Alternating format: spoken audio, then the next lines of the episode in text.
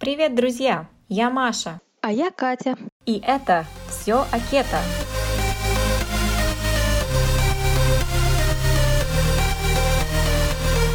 Прослушивая данный подкаст, вы соглашаетесь с тем, что информация, содержащаяся в нем, в том числе упоминаемые в нем продукты и добавки, носит информационно-познавательный характер и не является методом лечения или каким-либо еще медицинским указанием к действию для лечения заболеваний. Для использования полученной информации необходимо проконсультироваться с врачом. Данная информация не является медицинской услугой. Мы будем рады видеть вас в социальной сети Instagram в профиле Маши по адресу ketopower.ru и в профиле Кати happykate.ru, а также на сайте Маши ketopower.ru. Все эти ссылки вы сможете найти в описании этого подкаста. Друзья, вы интересуетесь кето-диетой, но не знаете, как начать? 3 сентября стартует долгожданный новый кето-курс. В этот раз я разделила его на упрощенный, который объясняет, что делать, как делать, но не вдается в излишние подробности, и более детальный, где мы будем более подробно разбирать процессы кетогенеза, гормонов и жиросжигания. Но самое интересное это то, что с 3 сентября я буду работать вместе с врачом-эндокринологом Дилярой Лебедевой. Диляра практикует целостный подход в лечении и применяет в своей практике кето и LCHF, то есть низкоуглеводную диету. Оба курса помогут новичкам грамотно войти в кетоз. Более подробную информацию о курсе вы сможете найти на моем сайте ketopower.ru и моем блоге Instagram ketopower.ru. Хотите стать спонсором этой программы? Обращайтесь по адресу admin собака ketopower.ru.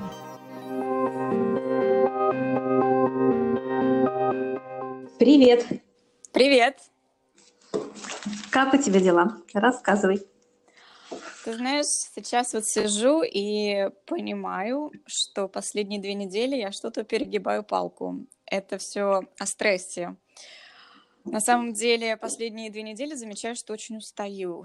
И обычно со мной такого нет, потому что в кетозе, как мы знаем, много энергии. Такое происходит, начинаешь задумываться, что-то я делаю не так, да, и что, что происходит.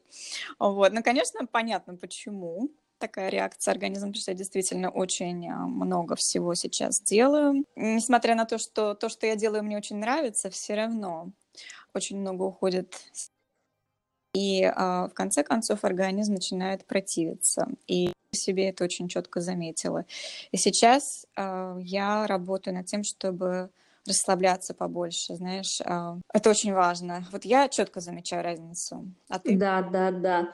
Я недавно как раз писала, что поймала себя на мысли о том, что не умею расслабляться. Для меня, оказывается, работа и отдых — это такие вещи очень абстрактные, которые легко взаимозаменяемы, и нужно учиться действительно расслабляться и элементарно найти пять минут, в которые не будешь делать вообще ничего. Просто вот сесть на пол или на кровать, на диван, закрыть глаза и вот пять минут засечь и ничего не делать. Это будет очень сложно, но это будет очень круто расслаблять. То есть э, некая такая медитация очень важна, потому что я тоже замечаю, что очень сильно устаю и, да, перегибаю палку тоже, потому что нужно сделать это пятое, десятое, и в итоге организм уже начинает мягко намекать, что давай-ка ты или сбавь обороты, или я тебе помогу их сбавить. У меня то же самое. Вот да, действительно, надо прислушиваться. А как ты расслабляешься? Расскажи, может быть, поделишься с нами какими-то ну, техниками? Э, вообще, раньше я пыталась расслабляться по принципу, чтобы не нужно было расслабляться, нужно не напрягаться.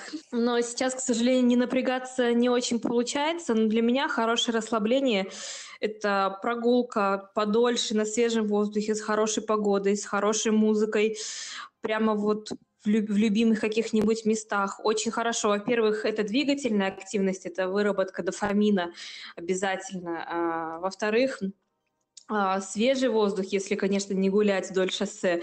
Ну и, в принципе, пройтись по каким-то приятным, любимым местам, это позитивные эмоции, это, конечно, успокоит. Нужно учиться отключать голову, просто отключать, э, не думать о чем-то, что там беспокоит. Например, вот завтра мне нужно на работу, а там будет вот это, вот это, вот это.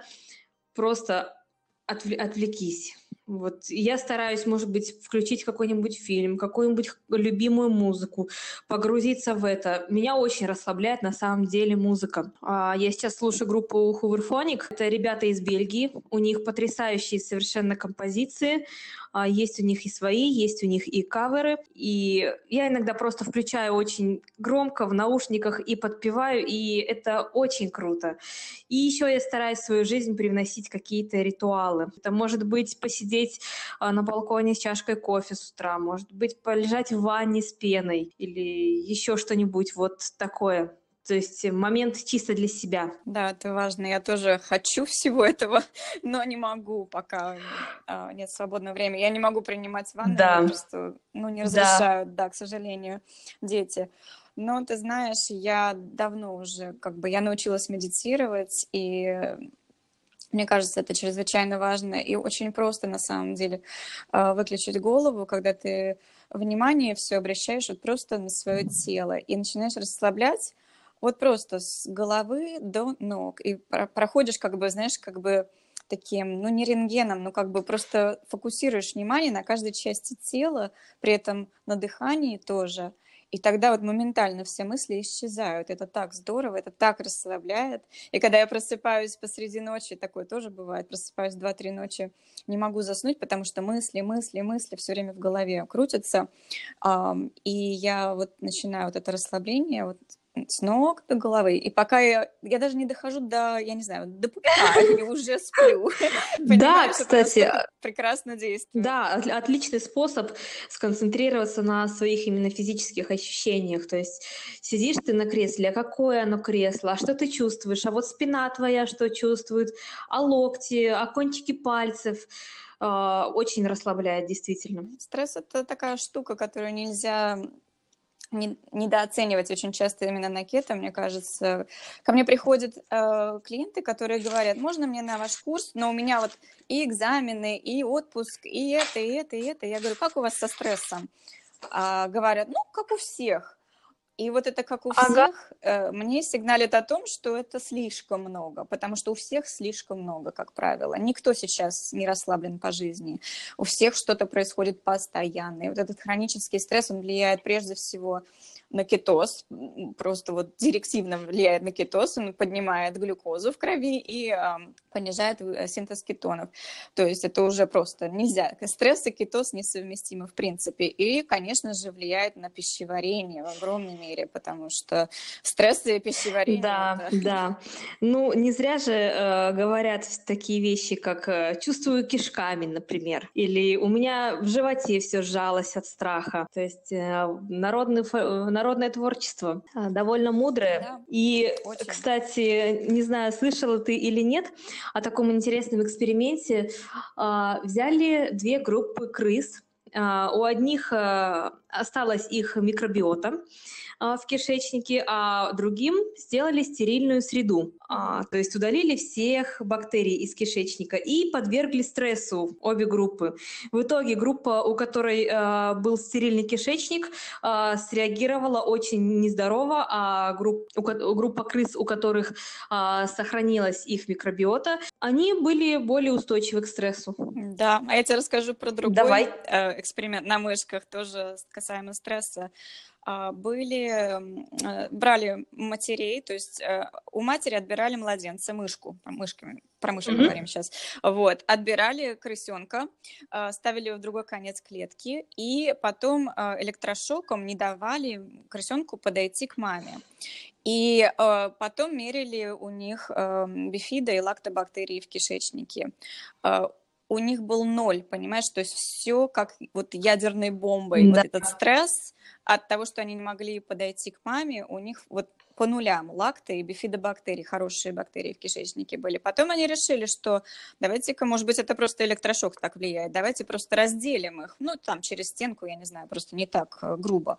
Вот, и тот же самый результат. Сильный стресс – это э, обнуляет хорошую микрофлору в кишечнике. Да, тут, тут получается такая взаимосвязь, а, которая работает и туда, и обратно. Потому что еще один эксперимент я вспоминаю, когда исследовали опять-таки крыс, заметили, что те крысы, которые были в младенчестве подвержены сильному стрессу, в более взрослом возрасте имели проблемы с микрофлорой. И те крысы, у которых э, была нездоровая микрофлора, были, имели более высокие уровни кортизола. Угу. То есть одно на другое влияет. Мы никак не, не можем э, лечить пищеварение и при этом находиться в постоянном стрессе. И точно так же мы никак не можем постоянно есть э, и э, пытаться справиться таким образом со стрессом. Хотя иногда что-то вкусненькое помогает действительно справиться с каким-то небольшим стрессом и приобрести небольшой, так скажем, ресурс для того, чтобы идти дальше и справляться. Возможно, да, для некоторых, которые не срываются сильно, если есть контроль над собой, то да, да помогает да. психологически чисто, конечно. Что ты нам расскажешь про, про пищеварение еще интереснее? Ой, ты знаешь, э, я в последнее время прихожу к мнению о том, что все вообще у нас идет из пищеварения, из кишечника. И вообще мы больше бактерия, чем человек. Мы такой побочный продукт жизнедеятельности бактерий, потому что на коже у нас живут бактерии, на слизистых оболочках, везде, везде, везде у нас живут бактерии, а мы просто, ну, вот такая площадка для того, чтобы они жили. И, по сути, они нами управляют, и от этого становится немного страшно, какая мы, по сути, своей химера. Вроде бы млекопитающий такой, умный человек, прямоходящий, у нас есть мозг, но у нас угу. есть также и второй мозг или второй геном, его даже сейчас еще называют, это наш кишечник. В начале 21 века как раз начались исследования, а, наука стала развиваться так, что ученые смогли посмотреть не просто, что там, как вырастет, что в чашке Петри, а именно исследовать а, геном бактерий у человека и выяснили, что у самого человека порядка 20 тысяч генов. Это меньше, чем у риса меньше, чем э, у лабораторного червя, а как раз большую часть генома в человеке составляет геном бактерий. То есть те бактерии, которые живут в кишечнике, те бактерии, которые живут на коже. А, их там триллионы просто, этих микробов, микроорганизмов. 4 миллиона 400 тысяч генов, примерно такое количество ученые обнаружили. И это, конечно, их очень удивило, потому что всю историю мы боролись с микробами, победили разные болезни, лихорадки, тиф, дизентерию, антибиотики изобрели. И, казалось бы, мы такие молодцы, мы классные, бактерии это плохо, давайте мыть руки с мылом, давайте делать стерильность. А оказывается, оно не совсем так. Оказывается, бактерии нам да. очень нужны. Да, ты знаешь, я своим детям изначально, вот с первых же как бы э, лет жизни, я разрешаю им копаться в земле, а, не как бы не блюду стерильность так настолько строго, сколько многие американцы. Здесь в каждом детском садике приходишь такая банка с этим, с алкоголем, чтобы помыть ручки сразу же. А, вот, везде, конечно же, хлорка и все такое. А, вот, но это я понимаю, конечно же, есть в этом необходимость, потому что люди сейчас живут э, ближе друг к другу, и поэтому гораздо больше скопления бактерий, особенно в детских садиках, все это понятно. Но я своих детей не ограничиваю постоянно, стопроцентно от бактерий. Я им разрешаю копаться в земле, как я уже говорила, из-за того, что я слышала, что ну и были такие исследования, что дети, например, выросшие в семье без посудомойки, э, имели меньше шансов заработать какие-то заболевания аутоиммунного характера, да, потому что они получали какую-то долю бактерий вот из этой посуды, помытой руками. Да, да. Да, и то же самое с землей. То есть доза очень важна. Когда вы... Ну, конечно же, земля без кошачьих, извиняюсь, экскрементов. То есть, да, понятно, что нужно соблюдать какую-то стерильность в плане, ну, вот, экскрементов, хотя бы это.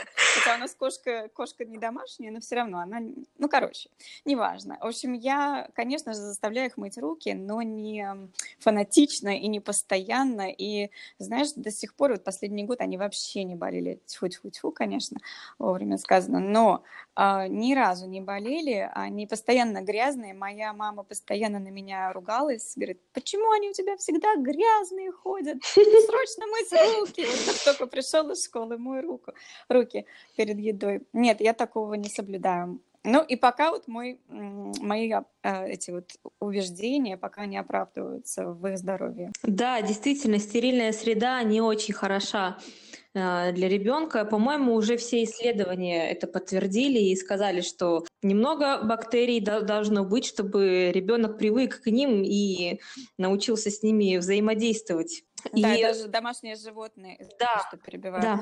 А, домашние а... животные и ферма, вот это вот, жи, жи, э, когда дети живут на ферме, они вырабатывают иммунную реакцию на какие-то раздражители в маленьких дозах и постепенно, ну это как прививка. Да, да вот только хотел сказать, как прививка. Дозу, да. Угу, да. Угу. Да, и вообще 80% э, иммунной системы у нас формируется в кишечнике, поэтому э, очень важно поддерживать здоровье пищеварительного тракта, поддерживать э, здоровый баланс бактерий, потому что если у нас не будет э, здорового кишечника, то мы постоянно будем болеть.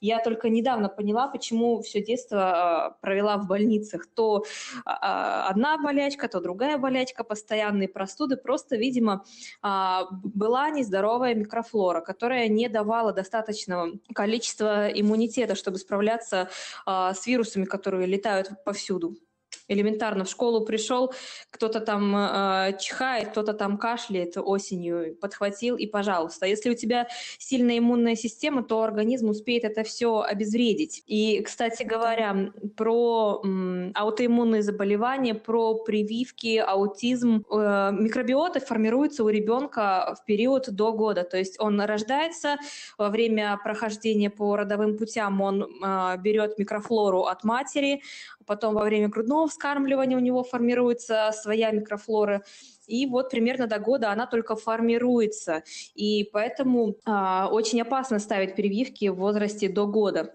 Каждый, конечно, решает для себя, изучает информацию и выбирает, ставить ему прививки или не ставить, но сейчас я вижу такую тенденцию, что большинство родителей выбирают как раз а, подождать хотя бы год, когда уже будет видно состояние здоровья малыша, какая у него микробиота, как у него организм среагирует на прививку, и уже тогда ставить ту прививку, которую родитель считает необходимой. Потому что элементарно, если проблема какая-то есть в кишечнике, если он еще не сформировался, если еще не заселился достаточно бактериями, значит, у него еще недостаточно правильная работа иммунной системы. Следовательно, он, она может среагировать на прививку неадекватно и может, прививка может скорее навредить малышу, нежели помочь и защитить от болезни. Как считаешь? Ты знаешь, я, я своим деткам сделала прививки сразу. А, я тоже много читала и узнавала, и все-таки я нахожусь на как бы, другой стороне этого забора, так сказать. Я их не боюсь. Мне кажется, страшнее, не то чтобы страшнее, гораздо сильнее влияет здоровье матери, когда ребенок находится в утробе, потому да, что плацента у нас не стерильная плацента у нас не стерильная, и а, через нее э, проникает все, что вот здоровье матери прежде всего, то есть ее микробиом тоже играет да, огромную да. роль и заселяется заселяется детский э, микробиом не только при проходе через родовой канал, а именно во время беременности через плаценту. Поэтому то, что вы едите во время беременности, играет огромную роль.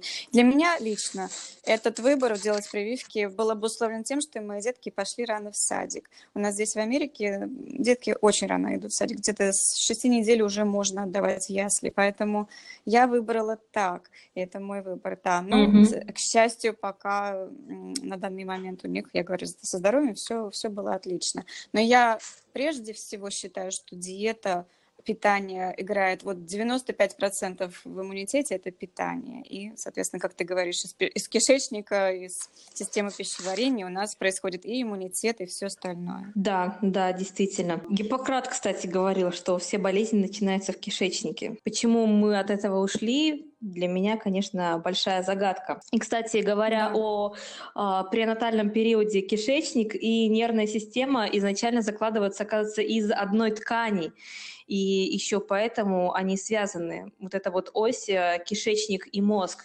И поэтому некоторые квалифицированные, хорошо квалифицированные психотерапевты, а, если к ним приходит человек и говорит, что у него депрессия, он постоянно грустит или он не может сконцентрироваться, проблемы с мышлением какие-то, проблемы с памятью, они в первую очередь спрашивают, а как у вас дела с питанием, а как у вас дела с кишечником. И очень часто бывает такое, что как раз а, проблема идет не из головы, а как раз она идет из кишечника, потому что 95% нейротрансмиттеров как раз производятся в кишечнике. И зачастую, кстати, кето-диета помогает э, при депрессии, например. Почему? Потому что э, нормализуется работа желудочно-кишечного тракта, нормализуется микробиом, да, это будет не через неделю, не через две, может быть, это будет через два месяца, может быть, это будет через полгода, но когда мы убрали э, рафинированные, э, рафинированные углеводы, когда мы убрали из рациона сахар, э, ограничили в целом потреб, потребление продуктов, которые могут вызвать вздутие газообразования, например, как бобовые, мы потребляем э, много э, темно-зеленолистных овощей, потребляем ферментированные овощи. Это, безусловно, прекрасно сказывается на микробиоте и, соответственно, на нашем общем состоянии. Подожди, а как же э, принято думать, что мясо и жир э, тяжело перевариваются? Откуда? Э, мясо на самом деле долго переваривается. Я бы сказала, не тяжело, а долго. Например, стейк может болтаться в кишечнике, пока он превратится вот в эту а, массу такую единую, которая потом пойдет уже, господи, в желудке, пока он переварится, и пока масса это пойдет в кишечник, а, порядка 6 часов может пройти. Но проблема может заключаться в чем? Проблема может заключаться в низкой кислотности. Если у нас пониженная кислотность, то, конечно, мы с трудом сможем переварить белки и с трудом сможем их усвоить. Если у нас э, была диета, которая основана на условно на крупах, на муке, на растительном масле и немножко мяса, и вдруг мы переключаемся на кето, организму необходимо время, чтобы перестроиться, чтобы вырабатывать ферменты, которые помогут переварить. Поэтому, кстати, э, иногда бывает такое, что человек переходит на кето-диету, у него проблемы с перевариванием, проблемы с усвоением жиров, и ему нужно первое время поддерживать себя немножко ферментами, может быть, э, употреблять яблочный уксус, э, пить э, воду с лимоном, с лимонным соком для того, чтобы помочь э, организму справиться, но в конце концов все пойдет на улучшение, потому что ну, невозможно всю жизнь питаться одним, а потом резко перейти на другое, и все сразу пойдет по маслу. Точно так же и люди, когда переходят, ну, условно, с, э, мясоед... с мясоедения на веганство, у них тоже могут быть проблемы, потому что организм не приучен а, еще переваривать такое количество растительной пищи и ему нужно время, чтобы подстроить а, микробиом, подстроить а, кислотность э, под потребляемые продукты. И поджелудочная железа у нас выделяет липазу, и... да, да, которая да. расщепляет жир. А, если она не в порядке, если какие-то заболевания уже присутствуют, то, конечно же, чем мягче, тем лучше. Еще хотела добавить, что мясо на первых порах, если вы действительно приходите на кето и не привыкли есть мясо, там все время, всю, всю жизнь его, его боялись, я советую начинать со светлых э, видов мяса, то есть курицы, э, ну, жирные части, конечно, но все все-таки курица, не говядина, красное мясо, потому что оно э, по сравнению со светлыми частями мяса тяжелее, в некоторых случаях тяжелее переварится. Это не значит, что оно вообще не переваривается, это просто действительно, исходя вот из таких диет, сложно приучить резко свой организм. Поэтому чем плавнее, тем лучше. Плавнее начинайте кето-диету, подходите с палео, э, кето-диете, если у вас какие-то хронические заболевания особенно. Ну, я всем так советую вообще, без исключения. Потому что вы можете даже не знать, что у вас там что-то с поджелудочной или с желчным, или и, и заработаете себе какие-то неприятные вещи на кето, если резко смените питание. Да, да, такое тоже возможно. Хотя, ты знаешь, а, мне в подростковом возрасте ставили диагноз э, дискинезия, а, желчеводящих путей, холецистит, и прописывали стол номер пять. Это было ужасно, я тебе скажу. Я на всю жизнь запомню, как моим самым большим десертом на этой диете были сухие крекеры с ложкой домашнего варенья. Это была просто пища богов. Да. Я носила в школу с собой лоточек с паровыми котлетами, с салатом из морковки. Ой, это, это было ужасно. Звучит просто очень вкусно, конечно. Обезжиренная еда не обладает вообще никаким вкусом. Да, да. Это ужасно. А, да, и еще хотела сказать, что у меня лично на кето вообще полностью э, наладилось пищеварение в плане, знаешь, вот раньше на другой диете на... Ну, я ела, я считала, что ела относительно здоровую еду, там овощи, фрукты, зерно, все как надо. И все время бурлил живот, и все время, извиняюсь, газы, и все время вот какие-то вот такие симптомы были, как только я перешла на кето, стала есть мясо в нормальном количестве, не без избытка, просто норма мяса, ну, норма, норма белка.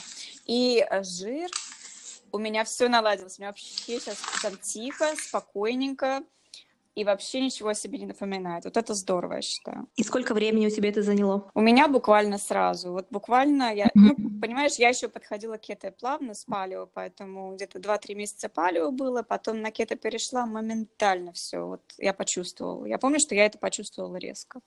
Да, кстати, у меня до кето, до палео а, бывало иногда тяжесть в желудке, бывало, что приходилось после еды пить мизим, например. Кстати, сейчас вместо мизима, а, если вдруг я что-то не то там поела и мне плохо, ну такое очень редко бывает.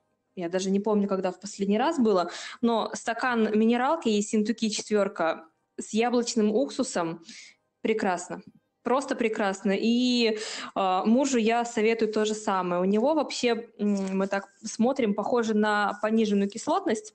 Э, раньше всегда были проблемы после еды, если он, например, побольше, чем нужно поел, у него тяжесть, и он скорее мизим пить.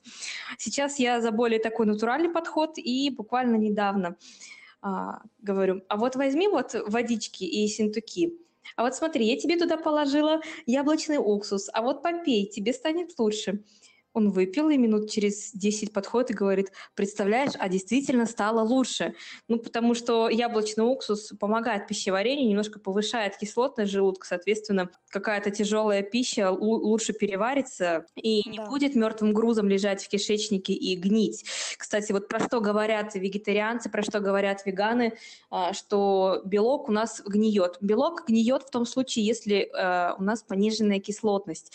И, кстати, пониженная кислотность часто ассоциируется с гипотереозом. Если у вас есть гипотереоз, то советую внимательно следить именно за кислотностью. Потому что если вы не будете следить за кислотностью, у вас будут проблемы с пищеварением, это будет влиять на иммунную систему, и в итоге это будет еще ухудшать и работу щитовидной железы. То есть такой получается порочный круг, который необходимо обязательно разорвать, нормализовав свое пищеварение. И еще изжога. Тут надо обязательно упомянуть, что изжога да. это чаще всего сигнал о том, что у вас недостаточно кис- кислоты в желудке, поэтому ни в коем случае не да. принимайте вот эти вот лекарства против изжоги. Я помню, что я всю беременность ну не всю, но половину беременности точно, постоянно каждую ночь глотала эти таблетки. Мне муж говорил еще, давай эту пищевую соду э, ложками, я же все это поможет, знаешь. Ага. это в корне неверно. И да, с гипотериозом обязательно там есть связь определенная с гипотериозом. Но когда у вас изжога, постарайтесь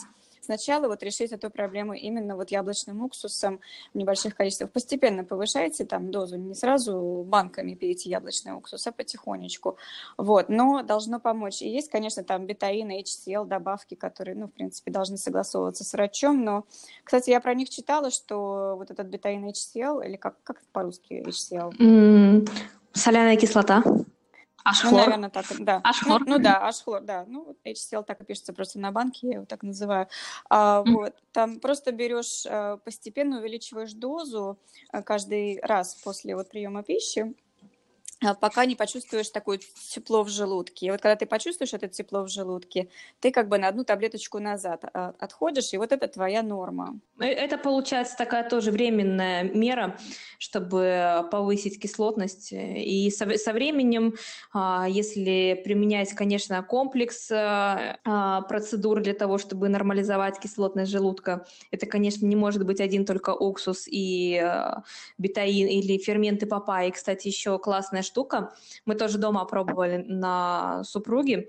Ему, ему понравилось очень. Прямо он с каждым приемом пищи э, сжевывал одну таблетку и намного лучше стало, и даже сейчас он уже перестал их э, употреблять и гораздо лучше себя чувствует. И, кстати говоря, а, проблемы кожи. А, хотелось бы тоже упомянуть, что проблемы кожи – это всегда желудочно-кишечный тракт. А, если есть какие-то высыпания, постоянные воспаления, нужно убирать как минимум рафинированный сахар, убирать мучные продукты, минимизировать э, углеводы вообще в рационе. Это будет очень хорошо. Если даже не кето, то хотя бы такое до 100 грамм углеводов палео, это будет супер круто. И уменьшать количество фруктозы в рационе. Непременно, обязательно уменьшать фруктозу, зерно, растительные масла, вот это все да. Есть некоторая группа людей, а, которым требуется полностью вот элиминационная диета даже круче, чем протокол АИП, так сказать, потому что у нас настолько расстроено пищеварение, что некоторым требуется полностью перейти вот на мясо. Извиняюсь, что я опять упоминаю про это карниворство, но это действительно для некоторых, особенно страдающих шизофренией, биполярным расстройством, возможно даже исключение овощей. Вот просто посидеть на мясе несколько недель и наблюдать за собой. Да, да, есть такая диета, а, я не знаю, слышали наши слушатели слышали про нее или нет, Low FODMAP. Эта диета ограничивает э, некоторые группы углеводов, э, полисахариды, моносахариды. В принципе, это все можно найти легко в Гугле. Как раз это так, такой вид элиминационной диеты, которая на, направлена на, то, чтобы меньше подкармливать бактерии, потому что очень часто у людей бывает такое, что у них э, синдром избыточного бактериального роста. На русском это СИБР, по-английски это SIBO, э, его называют, я слышала слышала. То есть бактерий много, но они, у них неправильный баланс, то есть плохих бактерий больше, чем хороших, и поэтому, несмотря на то, что, например, человек э, со вздутием пытается там, употреблять больше овощей, употреблять клетчатку, употреблять э, пробиотики, ферментированные продукты, может быть, даже какие-то пребиотики дополнительно принимать, но у него про- проблемы, потому что он таким образом подкармливает не столько хороших ребят, сколько плохих, и поэтому используют вот такую элиминационную диету как раз, чтобы нормализовать. Ну, конечно, этим занимается врач, этим занимается грамотный гастроэнтеролог, но если нет возможности найти хорошего врача, потому что, может быть, этот человек живет в глубинке, может быть, э, хороший врач слишком дорогой, слишком много денег берет. Всякое бывает. Можно пробовать элиминационную диету и смотреть за своим состоянием. И потом понемножку-понемножку добавлять уже такие противоречивые продукты, как, например, это может быть не знаю, квашеная капуста. Мы очень хвалим, конечно, квашеную капусту, она богата пробиотиками, но у человека с проблемным кишечником как раз квашеная капуста может вызвать нежелательное брожение. А если ее исключить на какое-то время, а потом снова добавить, можно уже посмотреть, как появились улучшения, не появились улучшения. Вообще, по-моему, кр- кроме элиминационной диеты, лучших э, стратегий для выявления пищевых непереносимостей пока не придумали, потому что тот же самый глютен. В пшенице содержится не только глютен, а содержится порядка, по-моему, 25 разных белков, которые могут быть э, очень аллергичны. И мы должны сдать тогда тест на каждый из этих белков в лаборатории на антитела и посмотреть еще другие продукты, которые могут быть аллергены. Это могут быть яйца, это могут быть другие крупы. И они вызывают кросс-реактивность а, иммунной системы, то есть условно у человека есть чувствительность, э, ну, например, к глютену. У него нет целиакии, но у него есть чувствительность к глютену, он об этом не знает. А, и он ест яйцо. Иммунная система настолько у него а, может быть уже уставшей, расшатанной и запутанной, что она думает, звучит очень странно, но это так работает. Иммунная система думает, что человек съел глютен и начинает э, производить антитела. То есть это совершенно уму непостижимо, но вот такое бывает. Поэтому элиминационная диета наша все, я считаю. Да, кето прекрасно работает в этом плане, безусловно. Она действительно убирает все известные раздражители, в том числе зерно и сахар.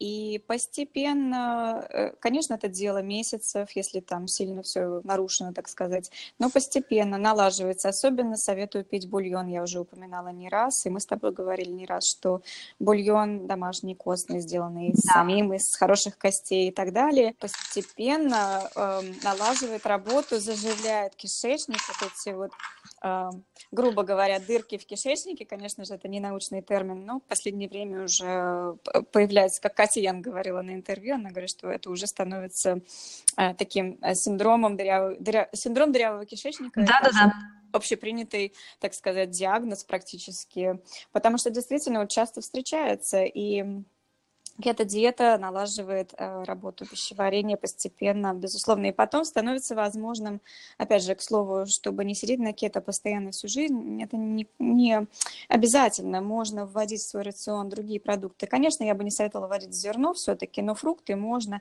какие-то другие овощи можно, ну и так далее и тому подобное. Конечно же, стоит все-таки по жизни исключить и зерно, и сахар, в принципе, мне кажется. Да, да. И важно следить за тем, чтобы пища была... Вот я помню, как это по-английски, но я не помню, как это по-русски. А, насыщенная нутриентами, наверное. А, то есть не просто, чтобы мы следили за макросами и употребляли обязательно там 20 грамм углеводов, 1-1,5 а, грамм белка и доедали жирами, а затем, чтобы мы получали максимум нутриентов, потому что это, это, это безумно важно для общего состояния здоровья. И нужно следить за тем, чтобы мы потребляли достаточно пищи для наших бактерий, чтобы они производили уже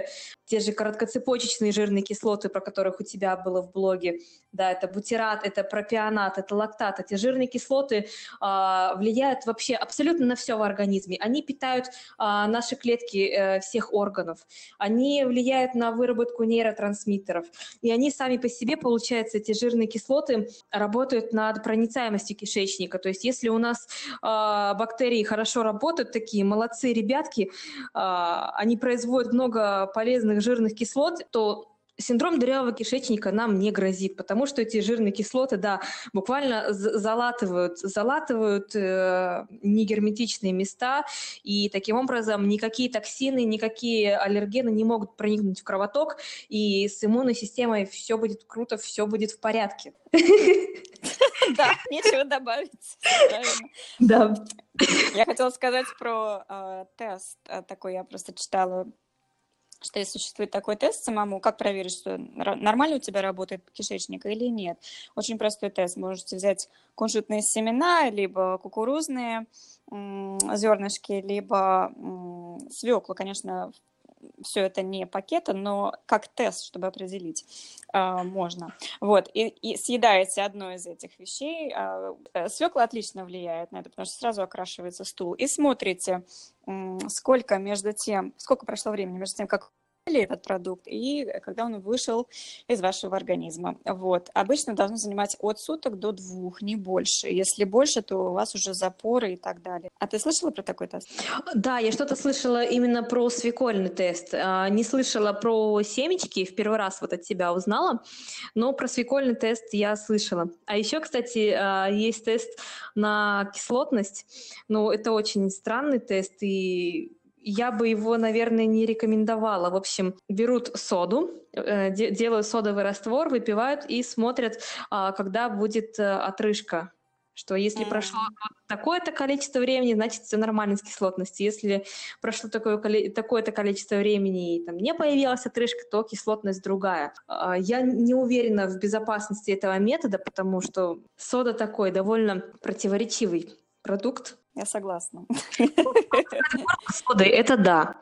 И хотя сейчас идут э, очень активные обсуждения снова а, о пользе соды, э, о том, что она возможно, защищает от рака. Даже какие-то публикации научные выходят. А, не просто, вот знаешь, как раньше журнал, журналы выпускались из разряда там письма здоровья, и вот там пишут люди, что я пила соду, и я стал здоровой. А вот какие-то исследования проводят. Но я пока э, очень скептично на это все смотрю. В принципе, исследований сейчас столько много, что можно подтвердить абсолютно любую точку зрения. И вот как раз мы имели счастье это наблюдать не так давно. Да. дней назад.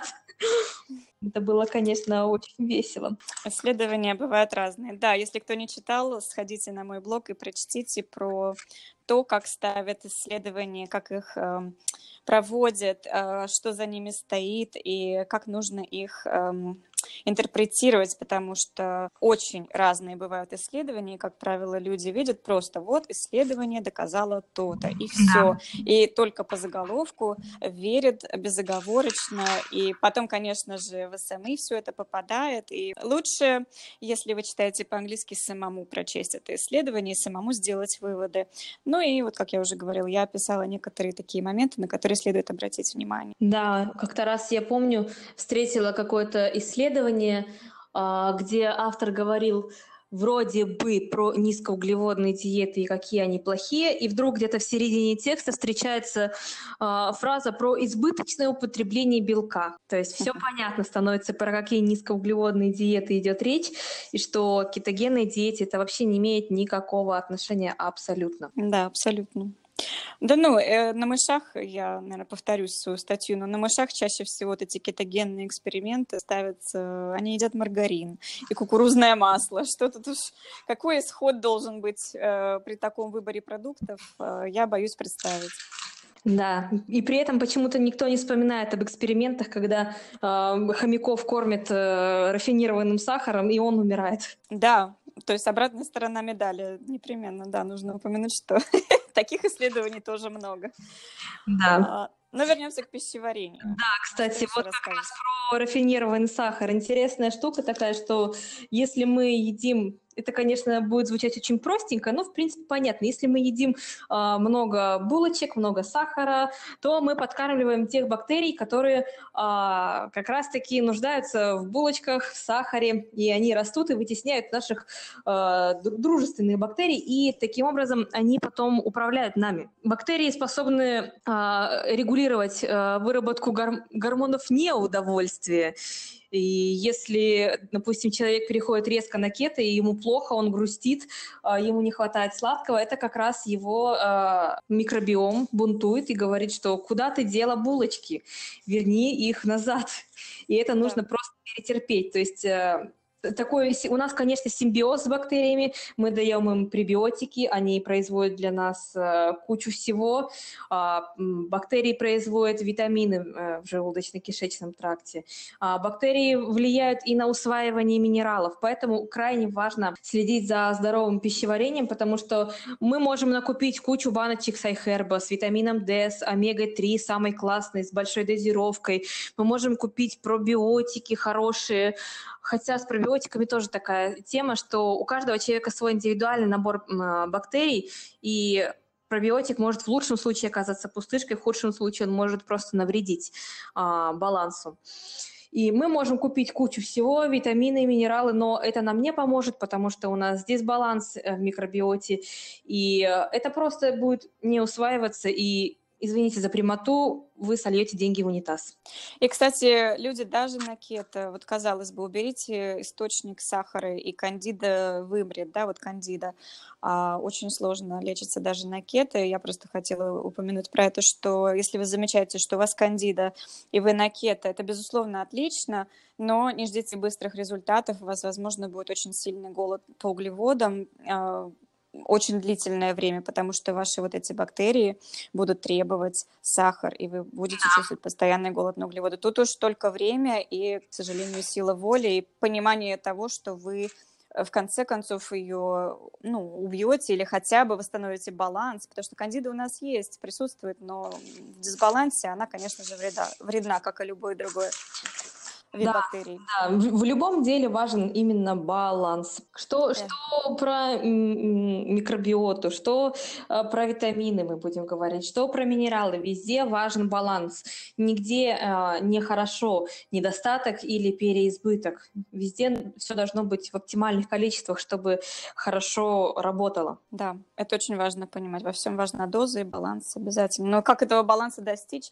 Ну, давай просто дадим какие-то вот советы. Ты уже упомянула упомянула про э, воду с лимонным соком и так далее. Мы упомянули про бульон. Что еще можно делать, чтобы помочь пищеварению? Ох, что можно делать, чтобы помочь пищеварению? Ну, во-первых, э я считаю, что самое главное – это следить за своей индивидуальной реакцией организма.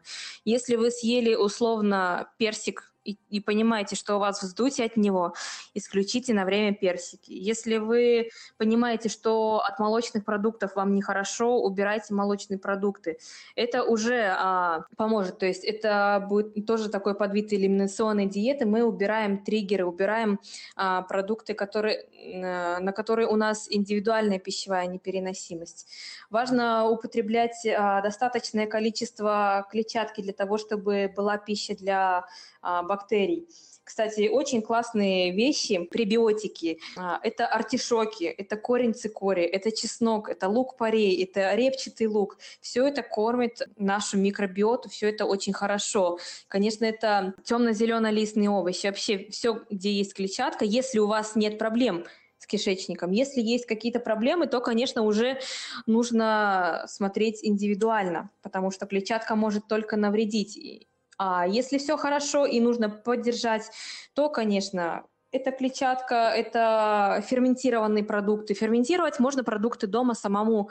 Можно что угодно заквасить, э, сделать э, чайный гриб взять где-нибудь. Раньше было очень популярно у бабушек чайный гриб, между прочим, но с ним такая проблема, если на кето, мы не можем определить, сколько там будет сахара в напитке. Поэтому на кето э, с чайным грибом, или как его называют за границей камбуча, нужно быть очень аккуратными. Я бы сказала, что да, есть такая как бы такой нюанс. А, мне часто просто спрашивают, квашеная капуста, положен сахар, можно, нельзя? Я говорю, то же самое, что с кабучи, с чайным грибом. Просто дайте ему настояться. Чем дольше он стоит, выдерживается, тем меньше там будет сахара. Конечно, лучше всего самому квасить и делать гриб, потому что вы точно будете знать, сколько вы туда положили сахара. Сахар необходим для того, чтобы лактобактерии питались чем-то. И вот когда чем, чем дольше вы держите этот чайный гриб, тем а, меньше сахара остается, потому что бактерии его съедают. Да, да. Поэтому э, ферментированные овощи иногда могут быть даже лучше, чем свежие, потому что часть углеводов будет уничтожена бактериями. Они даже здесь нам помогают. Какие классные ребята, я их люблю. Вот нужно признаваться в любви своему э, кишечнику, хорошо спать, э, заниматься физической активностью. То есть, в принципе, делать все, что полезно для здоровья в целом. Никаких э, сверхъестественных мер здесь быть не, не, не может, ничего удивительного. Э, пробиотики, пребиотики, и, конечно же, стараться избегать употребления антибиотиков только в, в крайних случаях, когда польза от антибиотика уже гарантированно превысит вред, потому что антибиотики, что бы там ни говорили, что бы там ни писали, а, они все равно убивают и полезную микрофлору, и в итоге можно потом очень долго, можно годами восстанавливать а, микрофлору после курсов антибиотиков. Да, особенно у детей. Я бы очень а, остерегла родителей, особенно маленьких детей, малышей, только в самых крайних случаях, потому что действительно, пока налаживается пищеварение у детишек, это как ядерную бомбу туда сбросить и потом годами да. разгребать последствия. Да, давай еще быстренько ты упомянула про клетчатку, но я хотела просто частый вопрос, растворимая, нерастворимая клетчатка. Вопрос заключался в том, какую клетчатку есть на кето, какую лучше. Вот для меня это вообще не вопрос, потому что и, то, и тот, и другой вид клетчатки содержится в овощах. Но, может быть, есть какие-то другие нюансы? Да, в, в целом отдельно клетчатку употреблять нет никакой нужды. То есть э, покупать какие-то баночки с клетчаткой, да даже тот же псилиум, это не, настоль, не настолько важная добавка на кето-диете лучше употреблять больше а, овощей, которые богаты клетчаткой, употреблять больше зелени, и этого будет, в принципе, достаточно а, для организма. И, кстати, давай мы упомянем, что а, всякая вот клетчатка, которая из отрубей, из э, шелухи каких-то там семян, пусть это будет не подорожник, а другой какой-нибудь там, например, есть ржаные, я знаю, отруби. Это не очень хорошо, потому что, во-первых, они довольно крупно смолоты, эти отруби, и они будут раздражать нежную слизистую оболочку кишечника. А, во-вторых, они богаты фитиновой кислотой, потому что это защитная оболочка зерна, и она э, сделана не для того, чтобы нас питать, она сделана, наоборот, для того, чтобы э, мы могли почувствовать себя плохо после употребления этих продуктов и больше к ним не возвращаться. А, это фитиновая кислота, которая мешает э, усвоению питательных веществ, поэтому мы скорее навредим организму такой клетчаткой, нежели поможем. Единственное, что если вы в начале кето-диеты и у вас э, да, нехватка нерастворимой клетчатки, которая, скажем так, проталкивает э, фекальные массы, то да, псилиум может помочь. Я бы сказала я, вот так. Я бы посоветовала даже вместо псилиума э, семена чия, э, просто чайную ложку э, семян чия тоже прекрасно. Да. И гораздо, гораздо мягче влияет на слизистую желудка, чем псилиум. Это да, семена кстати. подорожника. А, псилиум да. это семена подорожника, да. Про псилиум я слышала еще такое, что его не рекомендуют на аутоиммунном протоколе, потому что это все-таки семена. Да. Что псилиум, что на самом деле чья. Ну, на аутоиммунном протоколе там немножко другая схема работает.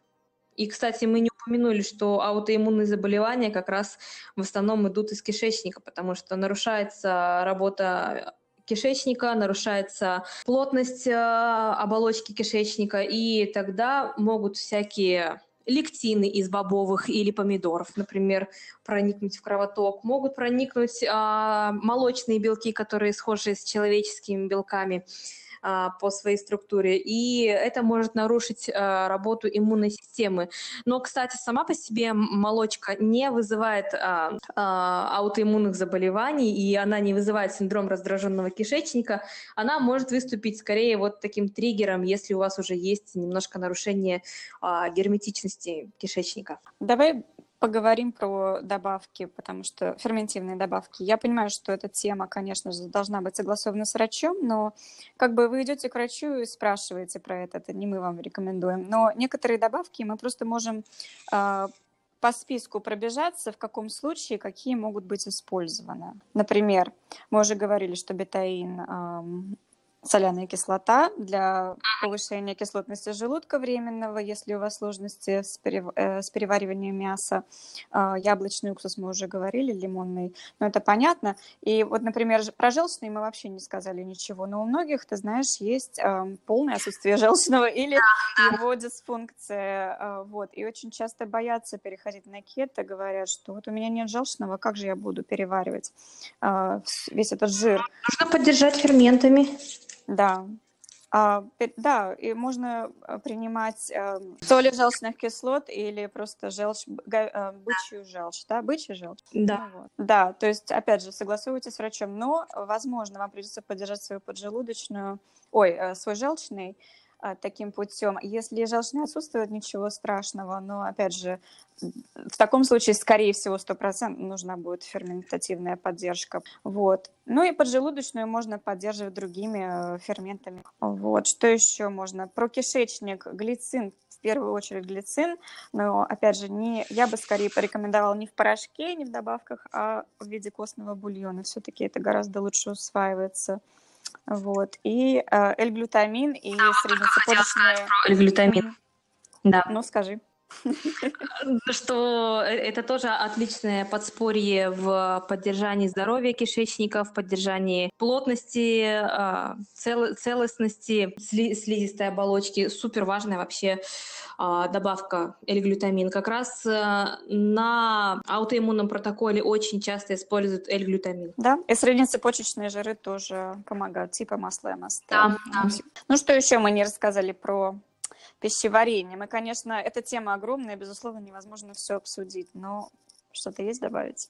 Да, про пищеварение можно вообще говорить бесконечно, но я думаю, что э, в разрезе нашего формата, формата такой болтовни подкаста, чтобы рассказать людям какие-то базовые вещи, я думаю, мы все охватили. Тоже так кажется. Поэтому Хорошо. Любите свой микробиом, заботьтесь о нем. Ну хорошо, замечательно, Катя. Спасибо за очень информативный эфир и да, до новых встреч в эфире. До скорого. Пока-пока.